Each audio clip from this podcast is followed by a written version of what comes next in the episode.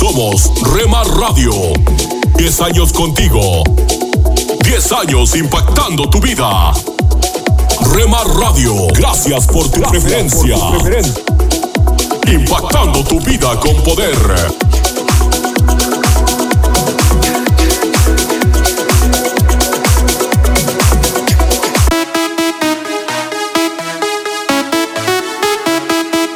Estás escuchando Rema Radio. Si tu corazón quiere no la Transmitiendo desde Jalisco, México. el vacío te dominará. Impactando tu vida con poder. Alcanzar tus sueños, sueños. Estás escuchando lo mejor de la música Esta es tu música, esta es tu radio. en Rema Radios. Comparte nuestras emisoras con tus amigos en tus redes sociales. Al parecer, Rema Mujer, te sientes solo, ya lo sé, yo lo viví. Somos frutos Rema Kids, del espíritu vivos en mí para ser como Jesús. Rema Grupera,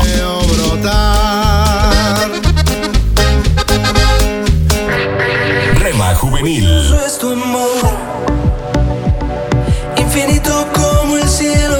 Tu amor. Oh, qué precioso es tu amor. Rema Mariachi,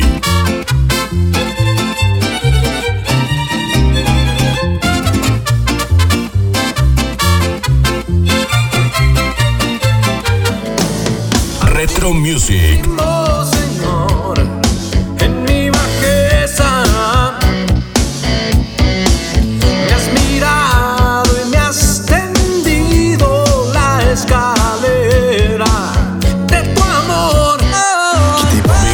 BSJ Radio, Ya sé que tiene el corazón partido, señorita.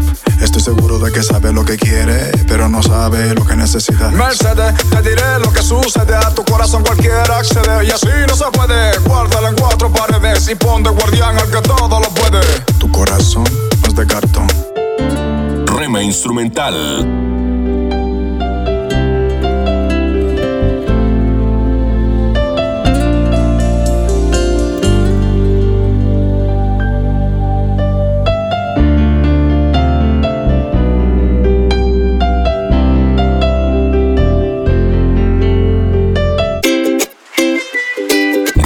Medios. Rema Digital. En el dolor yo te llamo y encuentro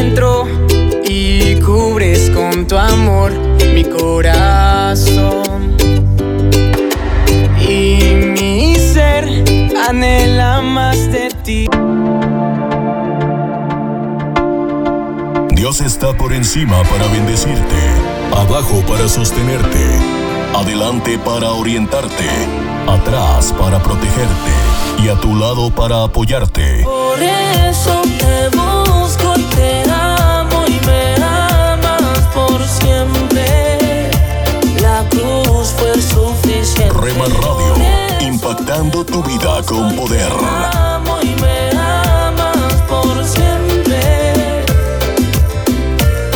Fue suficiente. Si del mundo estás cansado ya, si del diablo te quieres ¿Quieres formar parte del equipo de locutores de Rema Grupera? Envíanos un mensaje a remadigital 1970 arroba gmail.com.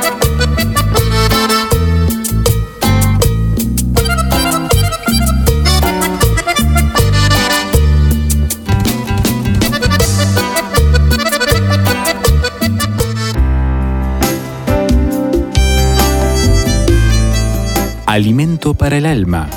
Lecturas diarias de inspiración producidas por Radio Transmundial. Buenas relaciones.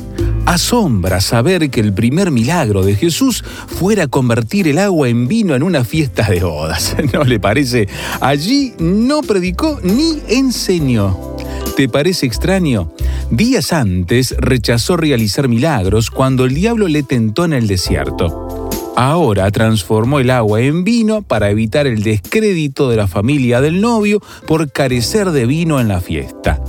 ¿Qué crees del motivo que propició el primer milagro de Jesús?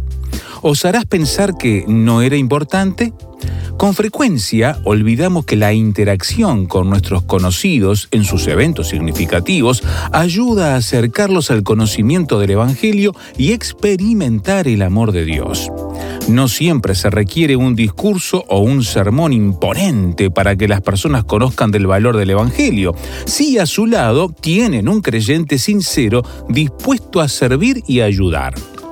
Es curioso que para la mayoría de los asistentes a la boda, salvo a los propios discípulos, el milagro pasó inadvertido. Los invitados creyeron que el dueño de la casa ofreció el mejor vino durante toda la fiesta.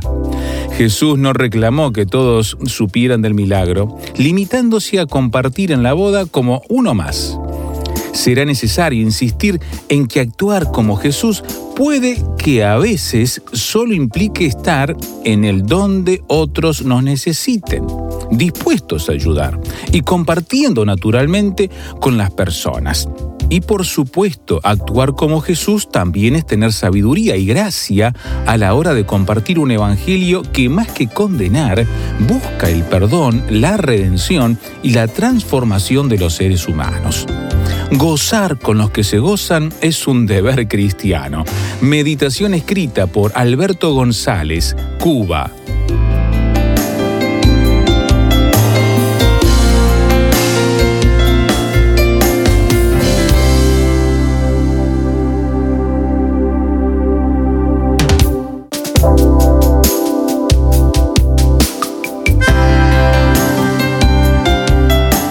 Para más información o si desea adquirir el libro Alimento para el Alma, escriba a apa.transmundial.org o llame aquí en México al 50 25 42 06. 50 25 42 06. Alimento para el Alma es una producción de Radio Transmundial. Estás conmigo la, música que te relaja. verme nacer. Tu palabra me hizo saber de las cosas tan hermosas que creaste para mí. Yo no sé. La, música que te activa. Yo no sé lo que pasó, pero las penas voy sacando. Yo no sé lo que pasó. Hay algo andaba yo buscando. Yo no sé lo que pasó, pero tu amor me fue a encontrar. Yo no sé lo que pasó. 24 horas para ti. Sobre tu verdad. Tu verdad que me dio la libertad. Somos Rema Radio, impactando tu vida con poder. Fue tu cruz, la cruz de libertad. Libre soy, libre soy, libre.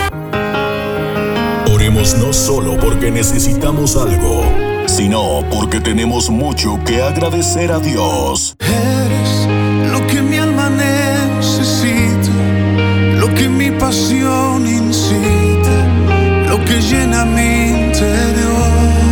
Radio, impactando tu vida con poder. Lo que a diario echo de menos, lo que causa mis desvelos y me llena el corazón.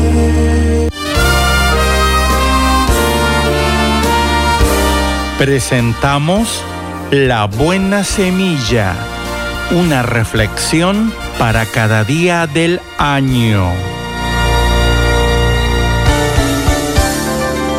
La buena semilla para hoy se encuentra en el Salmo 39, versículo 7. Ahora Señor, ¿qué esperaré? Mi esperanza está en ti. Y en el Salmo 62, 5. Alma mía, en Dios solamente reposa, porque de Él es mi esperanza. La reflexión de hoy se titula La esperanza del cristiano. Una vez un poeta escribió, La vida es la espera de la muerte. Amigo oyente, como todo hombre, el cristianismo sabe que su vida terrenal tendrá un fin, pero al contrario del inconverso, posee una certeza, tiene la vida eterna que Jesucristo le dio. La Biblia declara, estas cosas os he escrito a vosotros, que creéis en el nombre del Hijo de Dios, para que sepáis que tenéis vida eterna. Primera de Juan 5:13. Tal vez usted se pregunte, ¿qué es la vida eterna? Jesús mismo responde, esta es la vida eterna, que te conozcan a ti, el único Dios verdadero, y a Jesucristo, a quien has enviado. Juan 17:3. El creyente recibe esta certeza por la fe, certeza que descansa en el poder de Dios y en su amor, como dice primera a los Corintios 2.5. Ella produce una feliz esperanza, estar eternamente con Jesús, su Salvador y su Dios. El apóstol Pablo dijo, teniendo deseo de partir y estar con Cristo, lo cual es muchísimo mejor. Filipenses 1:23. Él esperaba ese momento en paz, confiado en las promesas de Dios, pero no permaneció inactivo. Animaba a los creyentes a aguardar la esperanza bienaventurada y la manifestación gloriosa de nuestro gran Dios y Salvador, Jesucristo, a ser un pueblo celoso de buenas obras. Tito 2, versículos 13 y 14. Dice la Biblia, el mismo Jesucristo, Señor nuestro, y Dios nuestro Padre, el cual nos amó y nos dio consolación eterna y buena esperanza por gracia, conforte vuestros corazones y os confirme en toda palabra y obra. Segunda a los tesalonicenses, capítulo 2, versículos 16 y 17.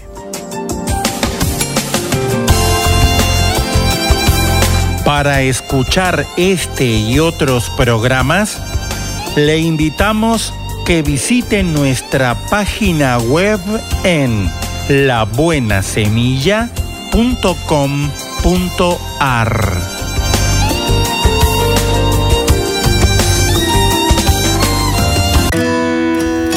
Esto es la palabra para ti hoy. Y la palabra para ti hoy es Haz lo correcto, escrita por Bob Gass. En Hechos 15, 37 al 39 leemos, Fue tan serio el desacuerdo que terminaron separándose. Pablo y Bernabé viajaron y ministraron juntos, se animaron mutuamente, sufrieron persecución y ganaron a muchos para Cristo, pero aún en las mejores relaciones algo puede salir mal y ellos no fueron la excepción. Fue tan serio el desacuerdo que terminaron separándose. La intención de Pablo y Bernabé nunca fue herirse. Ambos eran buenos hombres y el reino de Dios era su prioridad. Ambos coincidían en el asunto principal, es decir, revisitar las iglesias donde ya habían ministrado.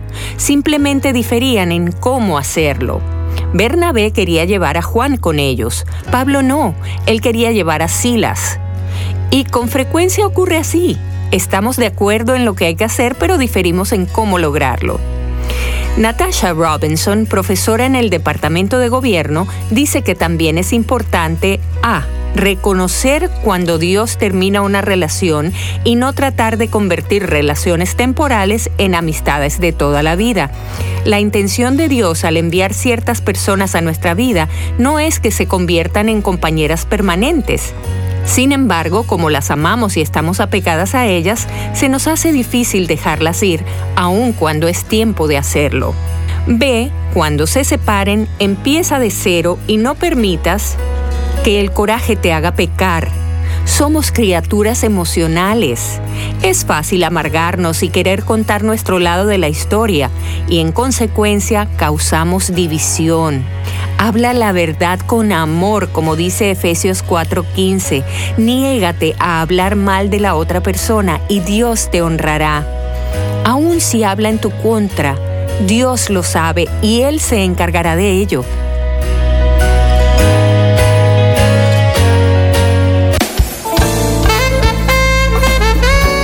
Ellos encontraron luz en los valles de sombras.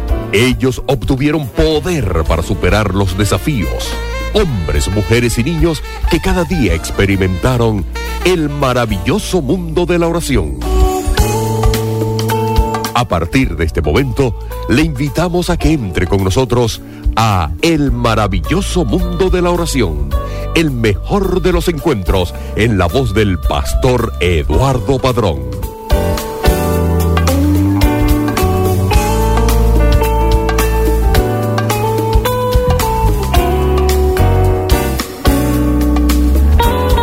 Gentil oyente, con el placer de siempre le damos la más cordial bienvenida al programa que le ayuda a orar más y mejor, el maravilloso mundo de la oración. Eliezer Mota en los controles y quien les habla Eduardo Padrón, deseamos que usted pase un momento diferente y que la bendición de nuestro Dios sea en su vida. Hoy comenzaremos a tratar un tema realmente importante para la vida de quien ora. El título, La carga de oración es parte del libro titulado Trátelo con oración del conocido autor Charles Stanley. Estamos seguros de que le será de mucha ayuda en el desarrollo de su vida de oración.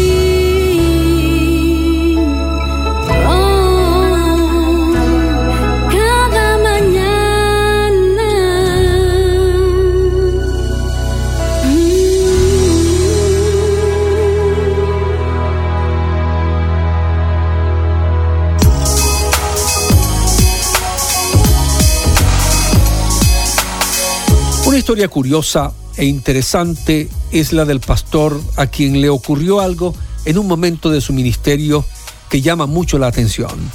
Un lunes, como a las 4 de la tarde, una mujer de su congregación estaba preparando la cena cuando de repente se sintió preocupada por un amigo. Ella trató de quitarlo de su mente, pero por alguna razón no podía dejar de pensar en él. Así que salió de la cocina, fue a su dormitorio y comenzó a orar. Mientras oraba, comenzó a llorar. Ella le suplicó a Dios que lo sostuviera en la crisis, cualquiera que ésta fuera. Eso continuó durante 30 minutos. Luego, de repente, tal como llegó, la carga la dejó. Ella volvió a su tarea en la cocina y no pensó en eso hasta el domingo siguiente, cuando vio a su amigo en el templo.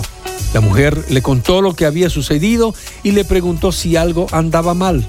Con una mirada de asombro, él le contó su experiencia asoladora. Ese mismo lunes, su amigo estaba volando en su propio avión de un solo motor desde Miami hasta Fort Pierce, Florida. Como estaba apurado, no verificó si tenía suficiente combustible. Casi a medio camino de Fort Pierce, el motor comenzó a chisporrotear y finalmente dejó de funcionar. Su amigo miró su reloj, eran las 4 de la tarde. Cuando su avión estaba perdiendo altura, comenzó a orar y a buscar un lugar para aterrizar, pero no había un lugar apropiado a la vista. Cuando se preparaba para un aterrizaje de emergencia, vio un campo de cultivo que acababa de ser arado y desbrozado para sembrar. Para entonces, su avión estaba perdiendo altura rápidamente y el campo estaba distante todavía. Él sabía que el resultado de esa situación estaba por completo en las manos del Señor. Nuestro amigo del relato logró llegar al campo. Cuando al fin el avión se detuvo, la parte delantera del aparato quedó descansando cómodamente contra un árbol. Ni él ni su avión sufrieron daño alguno. Mientras daba gracias a Dios por haberlo salvado, miró nuevamente su reloj. Eran las cuatro y media. Cuando el piloto terminó de contar lo que había sucedido el lunes anterior, él y la mujer tenían lágrimas en los ojos. Ella había sido un instrumento de Dios en una crisis. Él había sido el centro del amor y el cuidado de Dios. Juntos fueron ejemplo de cómo Dios usa las cargas de oración para cuidar de aquellos a quienes ama. Amigo mío, es probable que orar con una carga sea el aspecto más descuidado de la oración. Como resultado, a menudo hacemos oraciones sin cargas.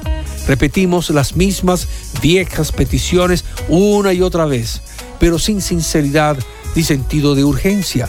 Para ilustrar el principio de orar con una carga, tomemos la historia de Nehemías. Nehemías era un esclavo en Babilonia.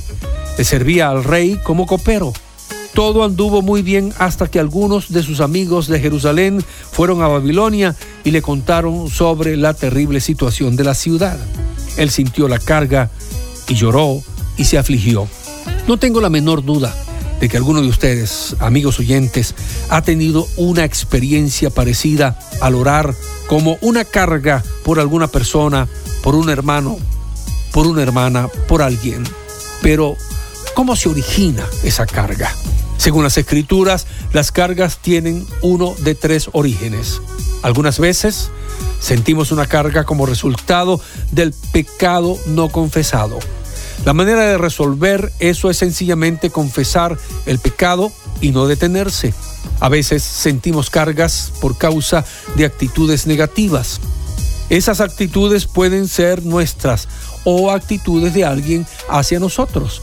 De cualquier manera, la opinión equivocada puede convertirse en una carga innecesaria que finalmente conducirá a la ruina. En otras ocasiones, Dios nos da una carga. Una carga de Dios es un peso en el corazón y en el espíritu. Es una expresión de la preocupación de Dios en cuanto al pecado en la vida de una persona o en relación a una necesidad especial que ella pudiera tener. Su principal función es hacer que doblemos nuestras rodillas delante del Señor, orando conforme a su voluntad. Hay varios aspectos de una carga de oración que debemos entender si hemos de reconocer que una carga es de Dios y si hemos de reaccionar debidamente ante ella. Una vez que tengamos esos principios claves arraigados en nuestra mente, veremos frutos duraderos como resultado de las cargas que Dios nos da. Una carga, amigo, amiga, una carga de Dios siempre está orientada hacia una necesidad específica, hacia algo o alguien que necesita cambiar. La carga pudiera llegar como resultado del pecado en la vida del que tiene la carga o pudiera ser por causa del pecado de la vida de un amigo. En el caso de Nehemías, la carga fue resultado del quebranto de Dios por la triste situación de Jerusalén, porque él quería que cambiaran aquellas circunstancias. Amigo y amiga oyente, ¿ha puesto Dios una carga de oración en su vida? por alguna persona, matrimonio, iglesia, pastor, ministro o algún vecino, tal vez por su país. Si es así, sea agradecido, pues Dios está dirigiéndote hacia una oración sentida y en su voluntad. Continuaremos con este tema en nuestro próximo encuentro. Mientras tanto, pídale a Dios que le use poniendo su carga de amor para la oración por alguien o por su obra. Y recuerde, amigo mío, que la oración es fuente de avivamiento y de poder. Dios les bendiga.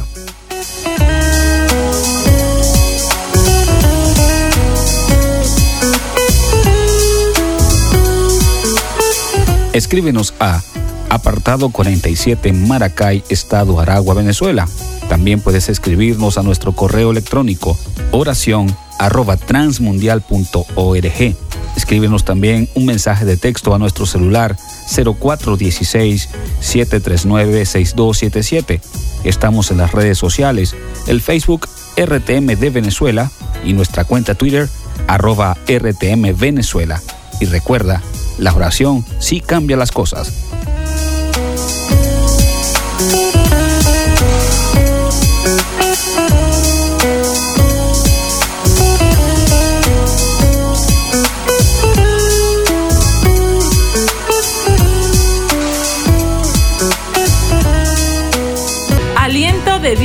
Para mi familia.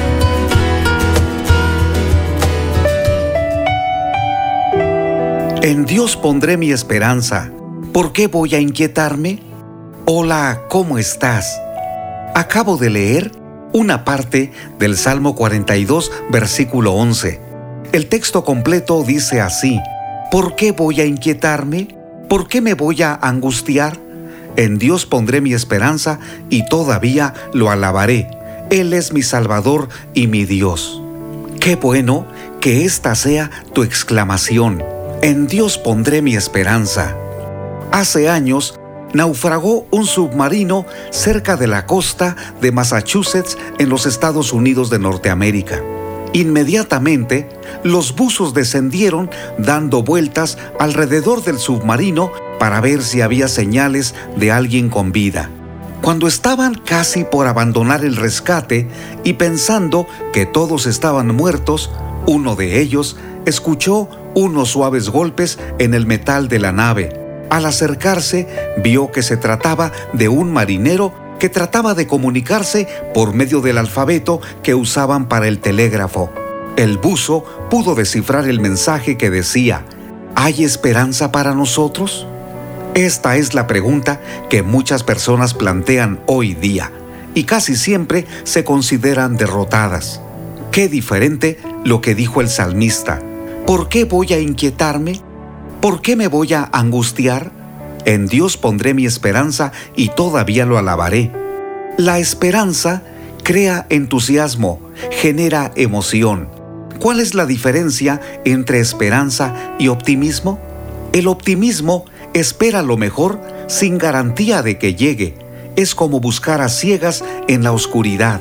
En cambio, la esperanza está basada en las promesas de Dios teniendo absoluta seguridad que si Dios lo hizo en el pasado, lo hará también el día de hoy. Y lo hará en este momento.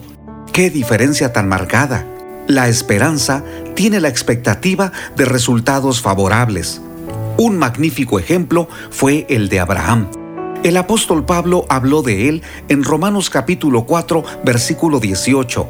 Él creyó en esperanza contra esperanza para llegar a ser padre de muchas generaciones, conforme a lo que se le había dicho, así será tu descendencia.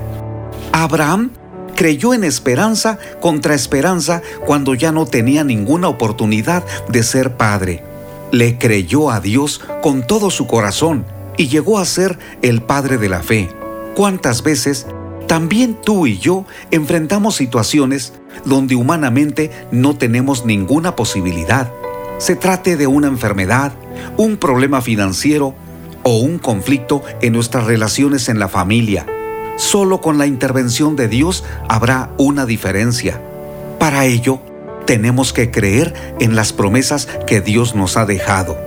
Cuando las circunstancias y los problemas de la vida te griten que no hay esperanza, que aparentemente ya no hay posibilidades, como Abraham, debes seguir creyéndole a Dios y gritar con todas tus fuerzas. Creo, hay esperanza para mí, para mis hijos, para mi matrimonio, porque es fiel el que prometió mi Dios eterno. Queridos amigos, Jesucristo llegó al mundo hace dos mil años para darnos esperanza. La seguridad se encuentra en Él y solamente en Él.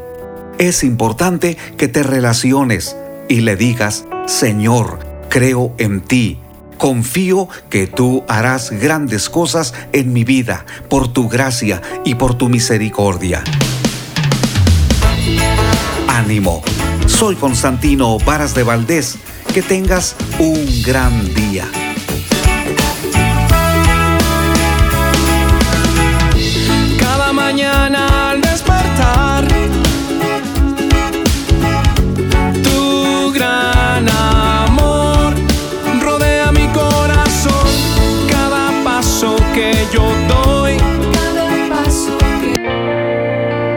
Dejes de orar, porque la oración es el camino que te conecta a Jesús. milagroso abres camino, cumples promesas, luz en tinieblas, mi Dios, así eres. Rema Radio, impactando tu vida con poder. Milagroso, abres camino, cumples promesas, luz en tinieblas, mi Dios,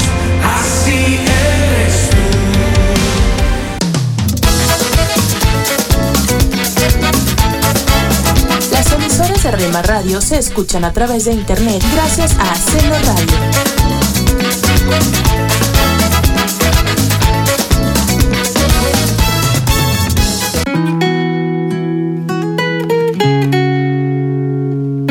Te invitamos a escuchar la programación especial para los varones de lunes a viernes de 8 a 9 pm.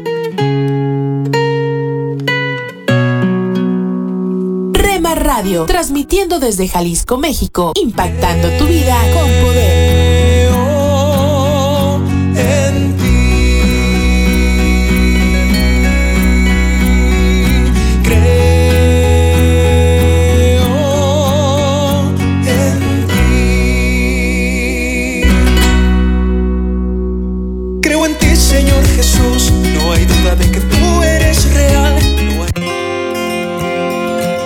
Cuando nos encontramos en momentos difíciles, olvidamos que la vida continúa, pero ante cualquier situación, debemos aferrarnos a la fe y a la esperanza.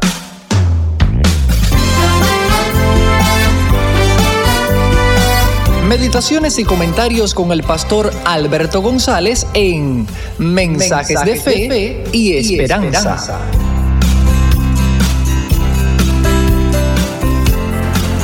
Saludo cordial desde La Habana, Cuba. En los versículos 8 al 10 del capítulo 2 de Efesios, Pablo presenta su famosa paradoja de las obras. Él dice, porque por gracia sois salvos por medio de la fe, y eso no de vosotros, pues es don de Dios, no por obras, para que nadie se gloríe, porque somos hechura suya, creados en Cristo Jesús, para buenas obras.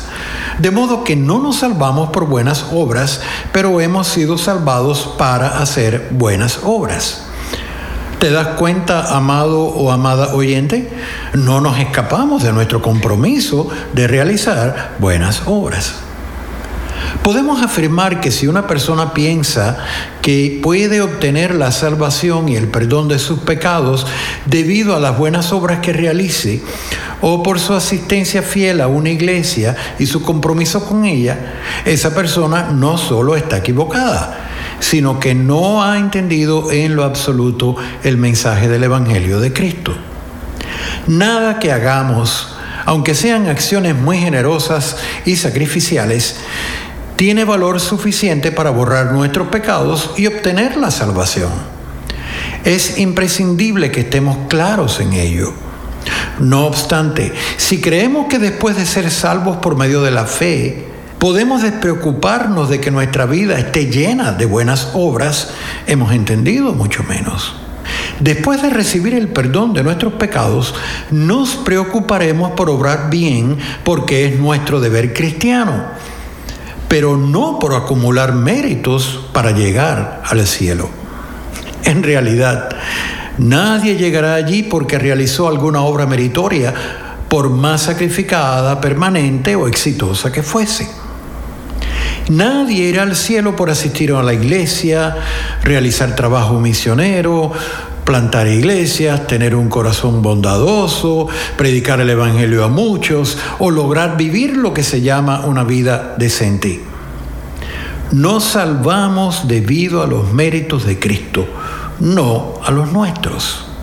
Nuestras virtudes, si las tuviésemos, no tienen el menor valor ante la santidad de Dios. Ya lo advirtió el profeta Isaías siglos antes de Cristo todas vuestras justicias son como trapos de inmundicia. El cielo, hermano o hermana oyente, será un lugar maravilloso por la comunión perfecta que allí tendremos con Dios. Pero a la vez, porque al estar despojados del orgullo humano que tanto daño nos ha hecho mientras estábamos en la tierra, podremos tener también una comunión perfecta con todos los redimidos. ¿No es fabuloso?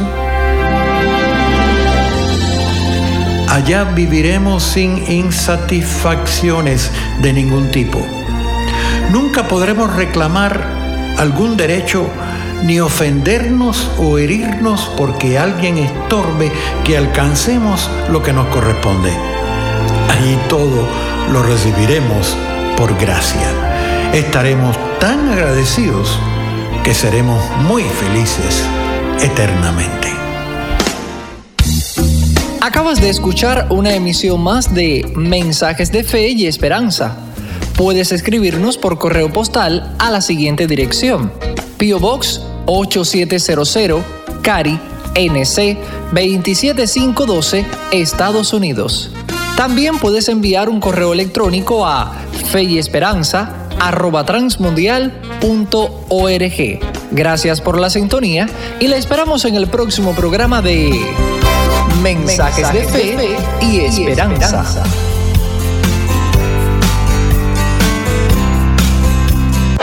Un mensaje a la conciencia. Un momento de reflexión en la vida diaria Escúchelo hoy en la voz de Carlos Rey. En este mensaje tratamos el caso de un hombre que descargó su conciencia de manera anónima en nuestro sitio conciencia.net y nos autorizó a que lo citáramos como sigue. Soy un hombre que tuvo un pasado muy doloroso. Todo pasó hace 30 años y lo recuerdo como si hubiera sido ayer. Aunque me da mucha pena contarlo, necesito un consejo. Un hombre mucho mayor que yo abusó de mí sexualmente y lo tengo presente, su rostro, su voz, todo. Es más, lo he visto últimamente y me han dado deseos de vengarme de él por lo que me hizo. Nunca he contado esto a nadie, pues siento que se burlarían de mí. Vivo felizmente y tengo una hija, pero jamás he podido olvidar algo tan doloroso que me ocurrió de niño. Este es el consejo que le dio mi esposa. Estimado amigo, le agradecemos que nos haya revelado su secreto. Claro que comprendemos por qué tiene deseos de vengarse de ese hombre perverso que abusó de usted. Él lo hirió física y emocionalmente, y usted quiere que él entienda lo que es sufrir semejante dolor por tanto tiempo. ¿De cuántos otros niños pudo haber abusado ese sujeto? Es probable que haya habido muchas otras víctimas, además de usted. Si usted tiene sospecha alguna de que este hombre pudiera aún estar abusando de niños, entonces si usted lo delatara, no sería como una venganza por lo que le hizo a usted. Con eso más bien estaría mostrando compasión por esos otros niños y evitando más sufrimiento. Sin embargo, como usted nunca le ha contado a nadie lo que ese hombre le hizo, no es probable que quiera contarlo ahora tampoco, sobre todo porque dice que teme que se burlarían de usted. Es obvio que usted no acepta el hecho de que usted es la víctima y que el culpable es ese pervertido sexual. Le recomendamos que lea los casos 11 y 330 en conciencia.net para que vea lo que les dijimos a otros hombres que también fueron víctimas de abuso sexual durante la niñez. Si usted pudiera evitar que otro niño fuera víctima de abuso, ¿acaso no valdría la pena revelar su secreto? La agencia policíaca apropiada solo podría poner una denuncia si el estatuto local de la prescripción de delitos por abuso a menores no se ha vencido. Sin embargo, si usted revelara a la familia y a los amigos de este hombre cómo él abusó de usted, ellos tomarían medidas para proteger a cualquier niño con quien él tenga contacto, aunque digan que no creen que él sea culpable. La razón por la que los pedófilos no dejan de acechar a sus víctimas es que personas como usted guardan silencio. Ese delincuente hizo que usted sintiera vergüenza de algo por lo que usted nunca tuvo la culpa. A pesar de que cambiaría su vida por completo si revelara ahora lo que pasó hace tanto tiempo, con eso estaría reconociendo y aceptando como un hecho que él es quien tiene la culpa y por eso el que debiera sentir vergüenza. Busque a Dios y pídale que le dé el valor que usted necesita para proteger a los niños que estén en riesgo. Con eso termina lo que Linda, mi esposa, recomienda en este caso. El caso completo, que por falta de espacio no pudimos incluir en esta edición, puede leerse con solo pulsar la pestaña en conciencia.net que dice casos y luego buscar el caso 573. Si aún no se ha suscrito para recibir un mensaje a la conciencia por correo electrónico, le invitamos a que ingrese a nuestro sitio conciencia.net y se suscriba hoy mismo. ¿Por qué es tan vital que un creyente evite discutir con otros en las redes sociales o en otros contextos? ¿Cómo influye el Espíritu Santo en tu tono?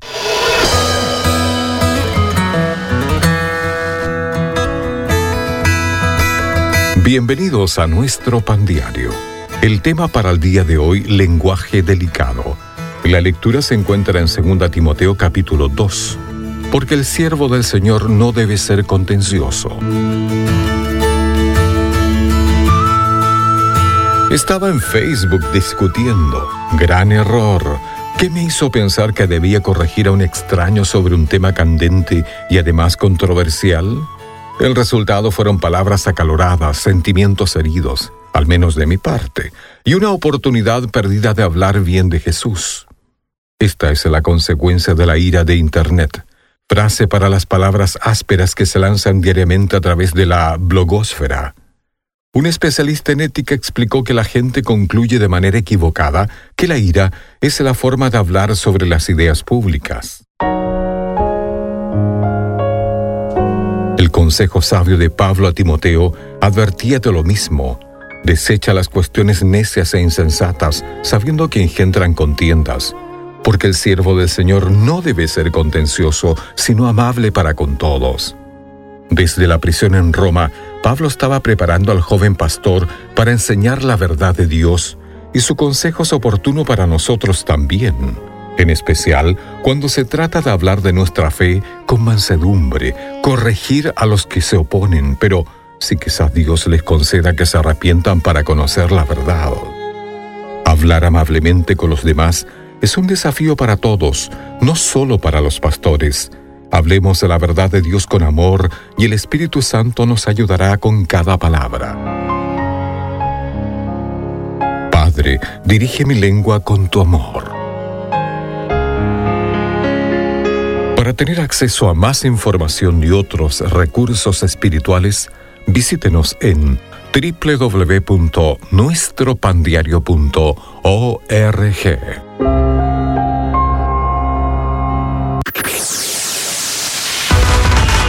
Búscanos en Facebook, Facebook, www.facebook.com, diagonal Rema Radios MEX. www.facebook.com, diagonal Rema Radios MEX.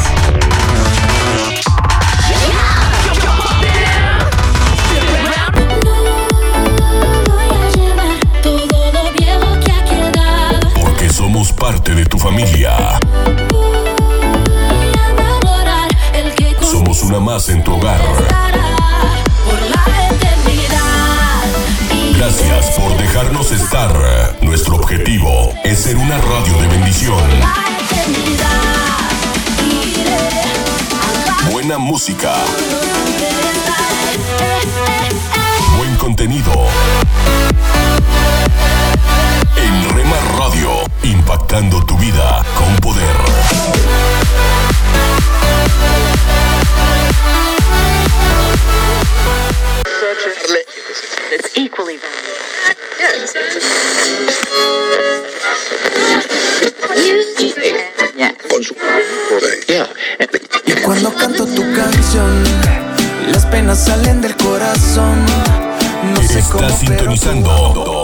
Estación favorita, Rema Radio, siempre contigo. Y cuando canto tu canción, las penas salen del corazón.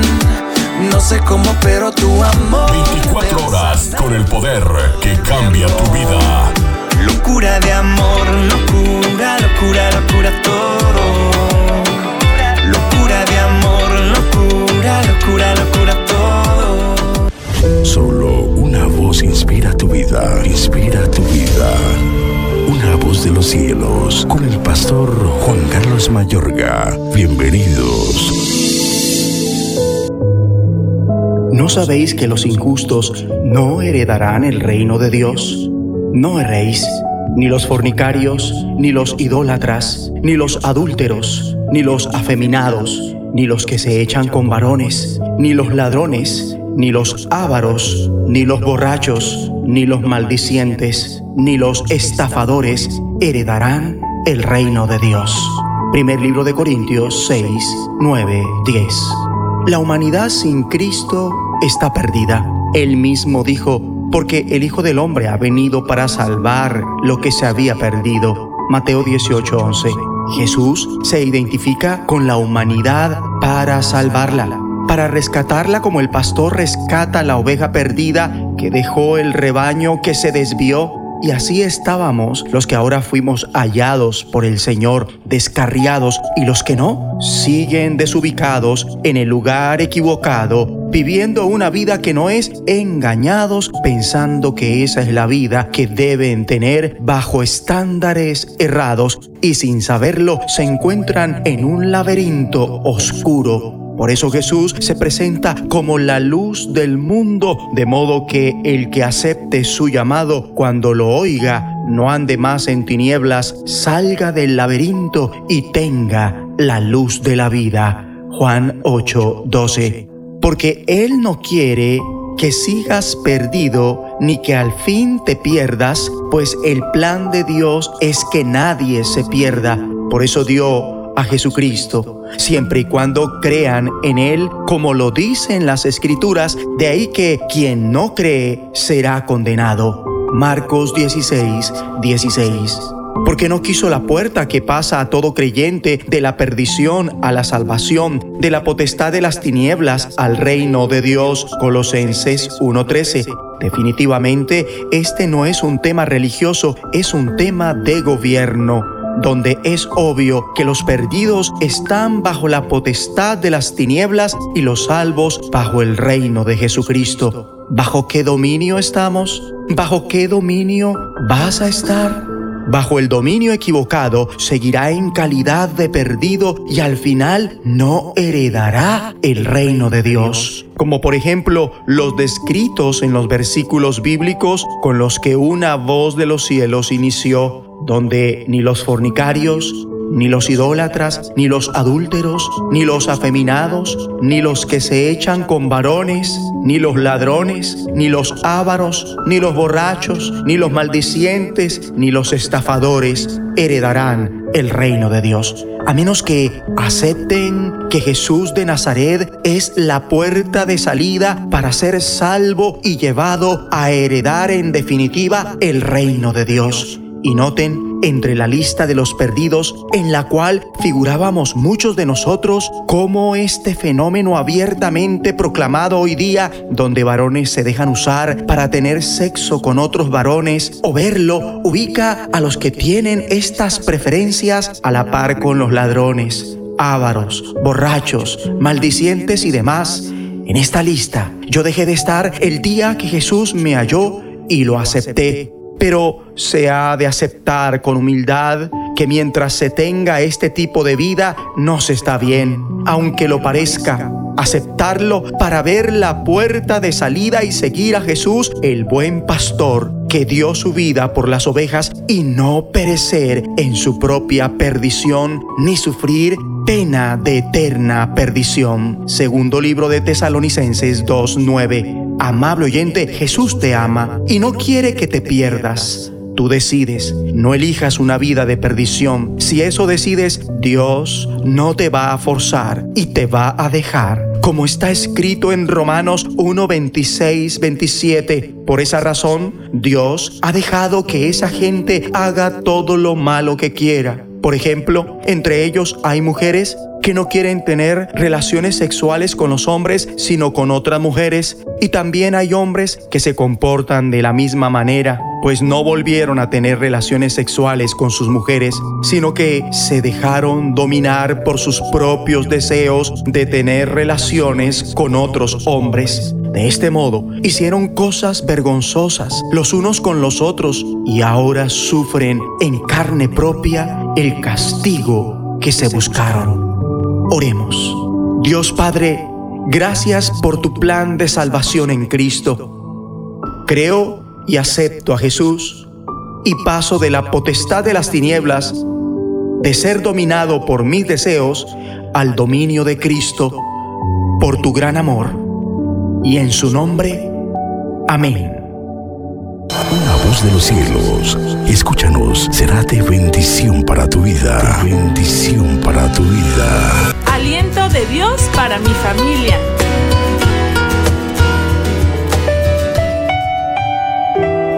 Dios es quien me infunde fuerzas.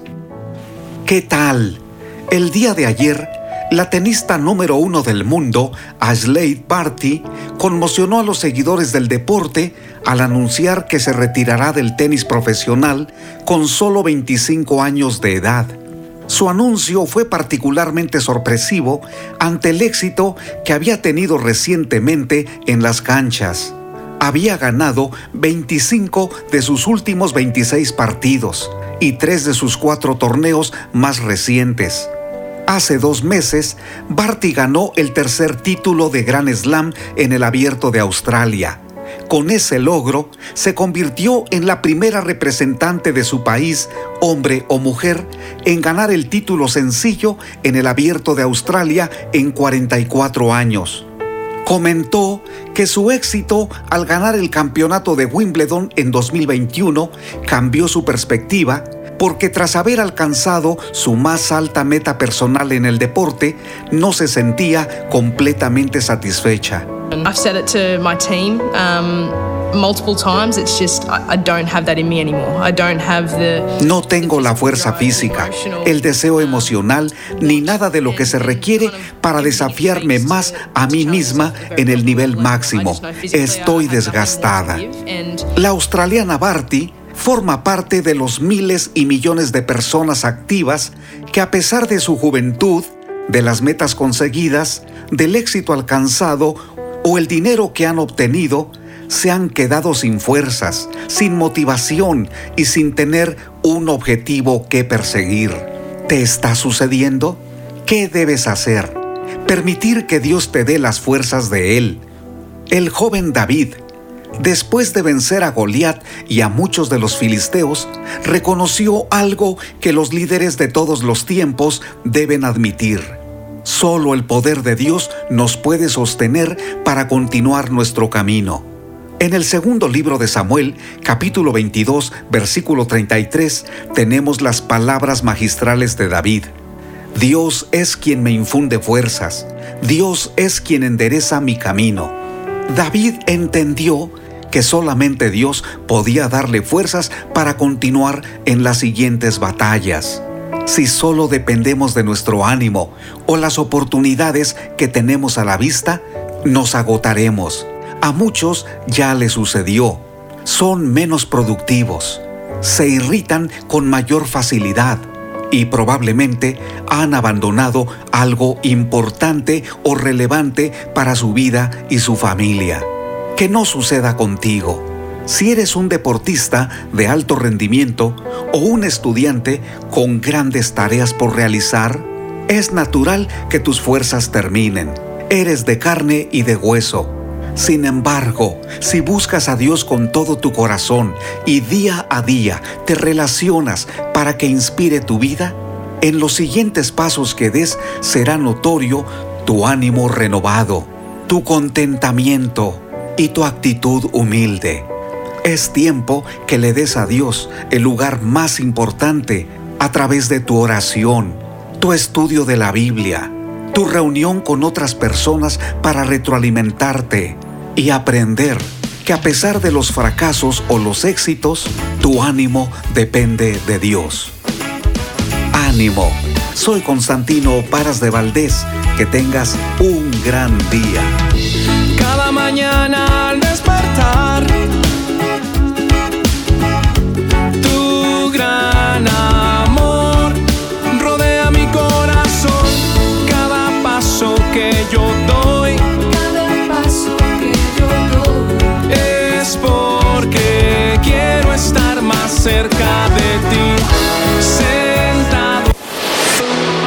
Lectores de la Biblia. Bienvenidos a la sinopsis de la Biblia.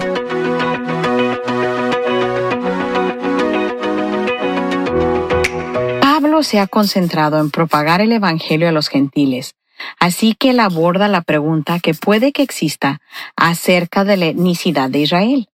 ¿Dios los ha descartado? No. Los elegidos de entre los israelitas han sido preservados como un remanente, así como Dios hizo en los días de Elías. Aquellos quienes conocen a Dios van a ser preservados, pero esa división cae a lo largo de las líneas de fe y no las líneas étnicas. Dios nunca ha rechazado su elección en el pasado y eso continúa en el presente.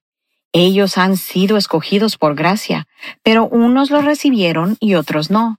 Y porque Dios quiere su reino lleno y diverso, el rechazo de ellos es una oportunidad de propagar el Evangelio a los gentiles. Pero incluso eso sigue siendo una oportunidad para atraer al Israel étnico hacia Dios. En Juan 15, 1 a 11, Jesús dice que Él es la vid y nosotros las ramas. Y Pablo continúa con esta metáfora.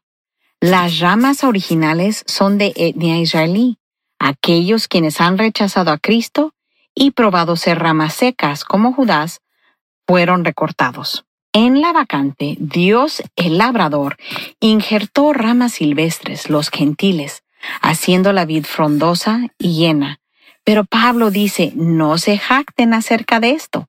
No se injertaron ustedes mismos para obtener esto. Ustedes están aquí por la bondad del labrador. La severidad de Dios es mostrada con aquellos quienes son cortados y su bondad es mostrada con aquellos quienes han sido injertados. Esta metáfora suena como que es posible perder nuestra salvación, pero este no es el caso. Considera a Judas. Él tuvo la apariencia de ser un seguidor de Jesús, pero su corazón no estaba allí. Dios ve los corazones y sabe quién cree de verdad, y Él juzga basado en esa realidad, cortando a los impostores. Los teólogos usan dos frases para ayudar a distinguir y aclarar esto, la iglesia visible e invisible. Judas era parte de la iglesia visible, que puede ser vista por ojos humanos, Pero él fue cortado de la vid, ya que él no creía verdaderamente. La perseverancia en la fe es lo que revela nuestros corazones con el tiempo. Así que nunca es tarde para quien ha sido cortado, para nuevamente ser injertado en la vid. El plan de Dios es para que muchos judíos lo resistan hasta que todos los gentiles sean alcanzados, y entonces la dureza de los judíos será traída a su fin, y Él les mostrará más misericordia. Él no ofrece detalles de cuándo o cómo ocurrirá esto, pero dice que los judíos continuarán siendo salvos. Hay varias perspectivas de lo que significa que todo Israel va a ser salvo. 11, 26. Algunos dicen que esto se refiere a todos los creyentes, tanto judíos como gentiles. Otros dicen que es para todo el pueblo judío, de todos los tiempos, pero la mayoría dice que se refiere a un vasto número de judíos de algún momento en el futuro, cuando Dios traiga la dureza parcial a su fin. Porque confiamos en Él, podemos ofrecernos a nosotros mismos y nuestras vidas a Él. Resistan ser atrapados en la corriente de la cultura y busquen su gloria. Así es como discernimos su voluntad. Y como parte de la familia diversa de Dios, somos tanto dependientes como interdependientes de Dios. Dios es soberano sobre autoridades, aún sobre las autoridades diabólicas, las cuales desafían sus caminos. Él está trabajando en su plan, torciendo su maldad sobre sus propias cabezas mientras preserva a su pueblo. No importa quién está encargado, Dios es confiable. Las autoridades están trabajando la bondad de Dios hacia sus hijos a largo plazo. Como personas que confiamos en Dios, deberíamos estar sujetos a las autoridades, aunque no nos guste o no las respetemos. Tito 3.1 y Primera de Pedro 2.13. Dios no da mandamientos acerca de cómo sentirse acerca de sus posiciones, solamente de cómo actuar hacia esas posiciones. En un cuerpo tan diverso como la iglesia en Roma, hablando de judíos, gentiles, fariseos y expaganos, seguramente hay muchas opiniones acerca de las autoridades locales. Así que Pablo les recuerda a la ley superior, ama a tu prójimo como a ti mismo, lo cual hace eco a las palabras de Cristo, Juan 13:34. El tiempo de complacencia ha terminado. Es tiempo de destruir las obras de la oscuridad y caminar en la luz. Vistazo de Dios. Qué profundas son las riquezas de la sabiduría y del conocimiento de Dios. Qué indescifrables sus juicios e impenetrables sus caminos. 11.33. Un Dios que solo puede caber dentro de nuestros diminutos cerebros no es para nada un Dios. Nuestro Dios es inescrutable. En medio de su generosidad, Él se hace conocer. Siempre podemos conocerlo mejor. Sin embargo, nunca podremos sondear sus profundidades. Cuán glorioso misterio. Él es donde el júbilo está. La sinopsis de la Biblia es presentada a ustedes gracias a D-Group, estudios bíblicos y de discipulado que se reúnen en iglesias y hogares alrededor del mundo cada semana. Pan dulce para la vida. Reflexiones con Carmen Reynoso. Todos en algún momento de nuestra vida hemos deseado tener la lámpara de Aladino a la mano. Esa lámpara maravillosa a la que solo hay que frotarla y el genio que vive adentro y sale, nos otorga todo lo que deseamos. Muchos cristianos al orar lo hacen como hablando al genio de la lámpara, exigiéndole que les cumplan sus deseos. La oración tiene poder solo cuando conocemos al Todopoderoso, cuando caminamos con Él y clamamos a Él. ¿Quiere resolver problemas con oración? Recuerde estos principios. Acudamos a Él primero, seamos humildes, busquemos intercesión Ore creyendo que Dios tiene la solución. Enfóquese en Dios y no en sus circunstancias. La solución de Dios requiere un paso de fe. La solución que Dios da siempre será la mejor, aunque no sea la que nosotros esperamos. Amigo, trate de probar el poder de la oración. Pan dulce para la vida. Reflexiones con Carmen Reynoso. Todas las mañanas. Escucha las emisoras de Rema Radio través de Tuning y Seno Radio. Quiero adorar, quiero que Y en nuestra página web, remarradios.witsai.com, diagonal radios. Llegue al corazón, acá en la tarde junto con el sol.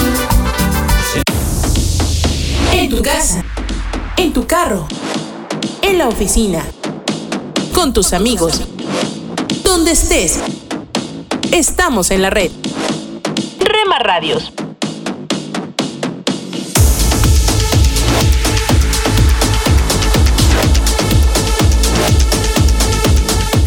Rema Radios. Cuán glorioso día.